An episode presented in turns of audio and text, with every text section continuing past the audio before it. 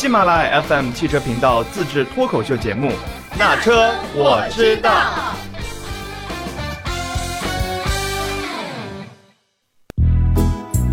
Hello，大家好，欢迎来到那车我知道。这一期的节目呢，我们的嘉宾依旧是我们的曹景小姐姐。大家好，又是我。有了曹景小姐姐，就要聊跟智能相关的，比如说小米造车。其实呢，我们前两天的时候在 My Club 里面已经聊过一期关于那个小米造车的事情了，这个大家也可以回顾一下我们的节目啊。好巧不巧，在我们刚刚聊完小米造车的时候，还在讨论，哎，小米造车它到底以后是找代工厂呢，还是以后自建工厂呢？今天传出了这个相关的消息，就关于小米造车的消息。小米之后应该会采用双工厂模式，那也就是第一，通过收购方式获得产能和生产资质。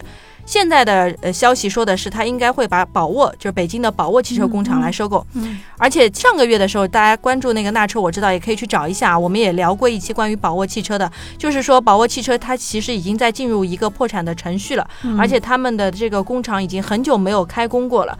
那么很有可能小米汽车会先把宝沃的这个工厂收购了，然后来做一些投产，因为它。还有一个呢，就是说，哎，也也有当时有很多人猜，因为雷军毕竟是武汉那边出来的，对吧？对，是不是可能会在武汉，有可能在那边自建工厂？好像现在消息说的是，他可能会在武汉的经济技术开发区，就是他那个汉南区啊，完成他的一个自建工厂的选址作业。嗯而且这个厂址是离小鹏的工厂不远的，就之后可能就会开始新建了、嗯啊，所以就是双管齐下。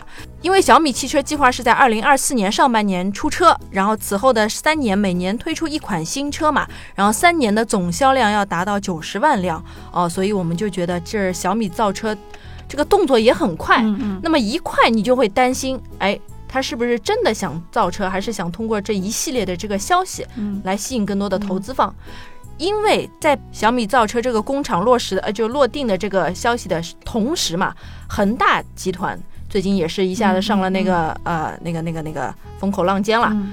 那么恒大汽车就会又被推出来，就当时许家印也是赌上我的什么商业声誉啊，什么什么赌上我的身价要来做恒大汽车的，但是现在很多人都觉得这个恒大汽车不靠谱。嗯。那么我们现在就是也来找曹景小姐姐来聊一聊，你觉得小米造车靠谱吗？因为这个也是雷军说我要赌上我的啊商业什么嗯各种各种嗯赌上各种各种的，靠谱吗？我觉得这种话术呢，你可以就无视它。嗯对，这个主要还是要看他整个的这个能力，还有他的一个确切规划。嗯所以说他在 PPT 上讲的那些东西，其实真的没有什么太大的价值。啊嗯，而且甚至我觉得他越是讲的，就是很天花乱坠是吗嗯很夸张，甚嗯至就是在上面掉一两滴眼泪，嗯大家可能现在也都无感了，嗯，因为毕竟有那个贾贾跃亭亭，对贾跃亭说你直接报我身份证得了。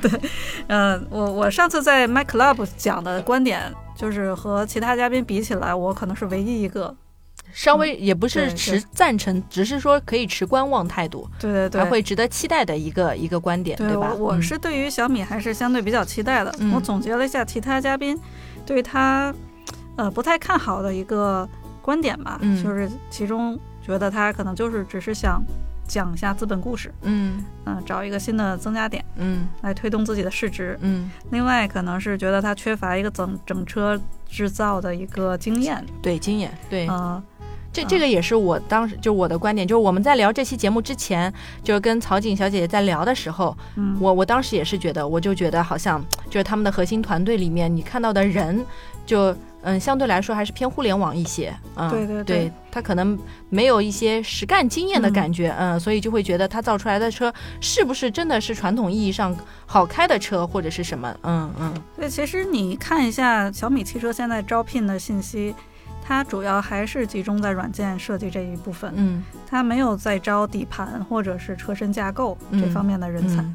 因为它既然是要选择呃收购其他的工厂，它肯定是要搬现成的这个整车制造工艺，嗯。还有他们的一个整个技术标准也好，这个呃这个控制流程也好，嗯嗯，他不会说自己从零再去开发这个整车制造方面的技术，嗯他肯定还是要从软件入手的。嗯所以我对小米汽车期待的一个原因就是时代不一样了。啊，对，主要还是时代不一样了。时代不一样了，嗯嗯。对，传统车企有它的优势，就比如说它积累的常年的整车开发能力的经验，嗯还有它的一个技术团队，嗯还有它呃对于车身构造的这个工艺流程的一个熟悉程度，嗯呃，都是有它的优势的。嗯但是毕竟现在时代是不一样了，大家可以看到有先例了。嗯特斯拉嗯，就是特斯拉特斯拉，尽管是有一个很有争议，是一个很有争议的企业，对，是非常有争议的。对这两天又加价了。你不可否认，他现在把所有的呃说的夸张一点吧，它把整个市场都当做了他自己的实验品。嗯嗯，他在不断的进行他自己的实验，嗯在不断的进行自己的研发。嗯呃，你不可否认，他是把零变成一的人。嗯，是。嗯。对，就是我觉得雷军是会真的想造车的，还有一个原因就是，就之前也也分享过，因为小米现在它对于智能家居这一块也是嗯、花了很多的心思，包括像我们家，就我也不是一个米粉嘛，但是我嗯们家像包括呃呃那个那个吸尘器啊，嗯。嗯、电子秤呀。嗯。就是这一些也都开始使用小米的那个产品，但是车也是作为我们生活的一部分。嗯。那么，它如果把这个小米的汽车推出之后，跟它的一些智能家居互动联动起来，嗯那也肯定也是会更嗯便捷一些，嗯，是的，就应用是的。对吧？嗯、现在我们不是在说物联网嘛，嗯包括 AIoT，嗯呃，这个人车智慧家居的这个链条，嗯肯定是未来的一个趋势。对，但是现在我们还没有完全发现怎么利用这个车和家具的互联。对，我觉得就是这个功能相对有一有点鸡肋是吗？对，对，有点鸡肋。嗯就是大家现在理想的一个状态就是，呃，这个车我导航回家了，嗯，然后这个车和家里的家具互联，家里的家具们就是家具们对对电都知道子用品回来了啊，嗯老主人要回来了。对对对，开了，然后开扫地机开始，自动的嗯扫地，然后这个空调调好温度，嗯，什么电饭煲可能也开始自动的做饭了，做饭。嗯嗯，嗯，这一系列的这个这就是个理想化的还是挺好的，理想化的，但是其实这个确实是没有太大的必要哈。嗯呃，还有一种就是，呃，现在有些传统车企它会联合一些电子消费品的品牌，嗯呃，来做一些，呃，比如说这个音箱的互联。嗯现在，嗯、就是我们的汽车 APP 是可以查看车况的，对吧？嗯甚至可以远程操控这个车辆，对，开门、开门、开窗，或者是嗯行驶自动泊车，对对对。但是你可以发现，这个 APP 其实使用频率并不高，嗯这也是之前听一家传统车企跟我们汇报的。嗯呃之所以它使用频率不高，不是因为它呃不需要，嗯。而是因为他觉得这个对于自己的使用场景来说，它不是特别便捷。嗯。如果我们和智能音箱互联了，嗯。嗯，比如说以后我们就可以直接通过音箱说，嗯、小雅同学，你嗯帮我开一下呃车辆空调，嗯。你帮我开窗，嗯。你嗯怎么样的？嗯。或者说你帮我看一下现在车辆什么状态？嗯。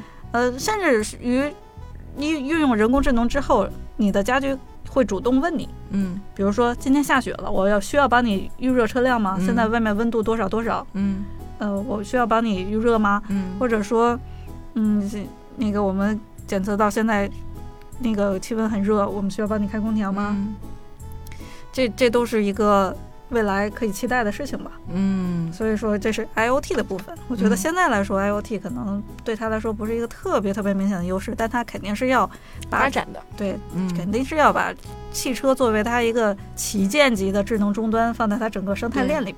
不然它的车子卖点是什么呀？对吧？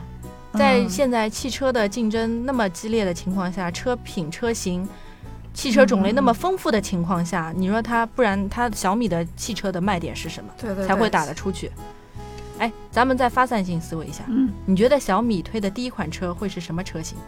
我认为是一个相对来说性价比比较高的，然后肯定是毫无疑问针对是年轻人。嗯，Z 时代也只有年轻人敢买他们的车。哦不不不，不能这么说，说也只有年轻人更愿意尝试他们的产品，应该是。这个来到之前就是 My Club 嘉宾，呃，就是不太看好小米的第三个观点就是市场接受度的问题。嗯他们认为一个全新的品牌，然后没有一个呃整车制造经验，经验，嗯它的车会不会存在一些问题，嗯或者说你敢买吗？嗯但是呃，我我还是认为它的第第一款车是三年之后吧，嗯，三年之后，二零二四年对，对，那个时代，我觉得就是智能车的产业链相对相对来说成熟了。嗯嗯，它的包括传感器，包括芯片，芯片当然不敢确定啊。嗯就是整个产业链成熟之后，它的这个成本又会相应的降低。嗯那其实安全这方面，嗯、它肯定是要直接搬过来整车，就是不管他收购哪家工厂也好，嗯它会把人家的那个呃车身或者说是它的这个整个安全体系就搬过来。对，而且我觉得像小米，它知道自己的短板在这儿，就是也不叫短板吧，嗯就是人家可能不看好的点在这儿，嗯他更会去。正常人都会去去去来，也不叫弥补吧，就是去强调或者是去来保障这一块吧，对吧？嗯因为 现在不管是什么样的定位，除除非那什么那个 mini EV 哈，嗯 不管是什么样的定位，不管是你是新的品牌还是旧的品牌，那安全肯定是它重点宣传的一个部分。嗯嗯，就毕竟是安全是一，其他都是零，对对吧？对，所以哎，那我们就是再来聊一个话题，就是因为当时在 My Club 上面里面的就是几位不看好的老师们，嗯。他们其实现在在开的有很多也是手动挡的车型。OK，，对，对于很多人来说，手动挡的车型，我我觉得我相信很多 Z 时代的人，他们可能都不知道，或者是根本都不会去开这个手动挡的车。但是当时的就是这些呃老师们或者是老老汽车人们，就不也也不能叫老汽车人们吧，他们可能会更看重一些呃原始的驾驶感受。嗯。就我记得，因为前两天我们一同事是刚从那个保时捷经典之旅回来，嗯。然后当时开的都是保时捷，就是一八几年、九几年的出的那些经典的车型，嗯。但是手动挡的。他说开的时候很累，但是你能感受到就是，呃，最初认识汽车的那种感觉，嗯。就它是一个猛兽，嗯我能否驾驭得了它，而不是说让它来顺应我，就那种感觉。但是他很享受，就可能人就是这样子的一个心情，就是你哦越得不到，或者是你久违了这种感觉，你就觉得哎呀，这种原始的驾驶感受。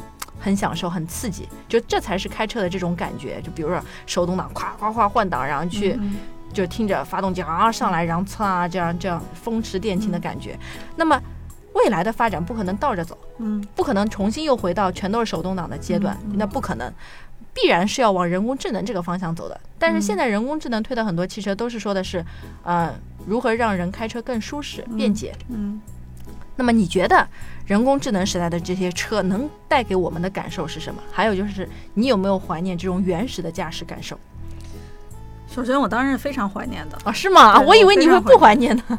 对我非常怀念，我也曾经跑过赛道，嗯。嗯，我也参加过各个像就是豪豪华品牌的这些赛车培训，嗯。嗯，另外我也开了十年的手动挡，嗯，我非常 你当然十年手动挡开的啥车？看我们能不能握个手。三菱，三菱啊，嗯。哇，那你这个一下子感觉又比我高了很多。你知道我开手动挡什么？什么？桑塔纳两千。哎呀，那也很厉害。其实就是刚毕刚刚毕业，参加工作不久嘛，嗯就买了一辆入门级的车，没想到一开就开了十年。哦，嗯，就觉得没有换的必要，而且开得很顺手，觉得就是驾驶体会很好。嗯，嗯，所以也很怀念那个感觉。就反而你觉得很豪华、很舒适的车，它给你的那个路感的反馈也不强嘛。嗯，过于舒适就没有那个，那种 feel 了。对对对，没有那个感觉了。嗯所以说，嗯、驾这种原始的驾驶感受或者是快感，我相信很多人都会很喜欢。嗯但是，确实是自从开始关注智能化这方面之后，做的试驾就很少了。嗯嗯，我们一般都是做一些，呃，就是智能化方面的测试、嗯测评，嗯然后具体的它的这个车的舒适度、它的操控感，嗯，并没有特别深入的体会。嗯嗯，在我看来，未来的话，我们可能会通过软件嗯来对这个呃驾驶感受做一些调教。啊嗯、目前因为是电动车嘛，电动车它可能调教起来更便捷一些。我们嗯都说 O O T A 嗯 O T A 这个这个，就是在 O T A 的这个可能性之下，我们可以收集所有驾驶者的一个大数据，嗯包括他们对于驾驶感受的反馈，嗯他们对于驾驶习惯的喜好。嗯根据这些反馈和数据，我们可以通过 OTA 来对这个车的操控进行一个调教一，个调改变。把它改变的，就是比如说像嗯，嗯、模拟出嗯。声浪的声音啊，对，或者是就是来用人工智能给你创造出一些原始的驾驶感受，是吗？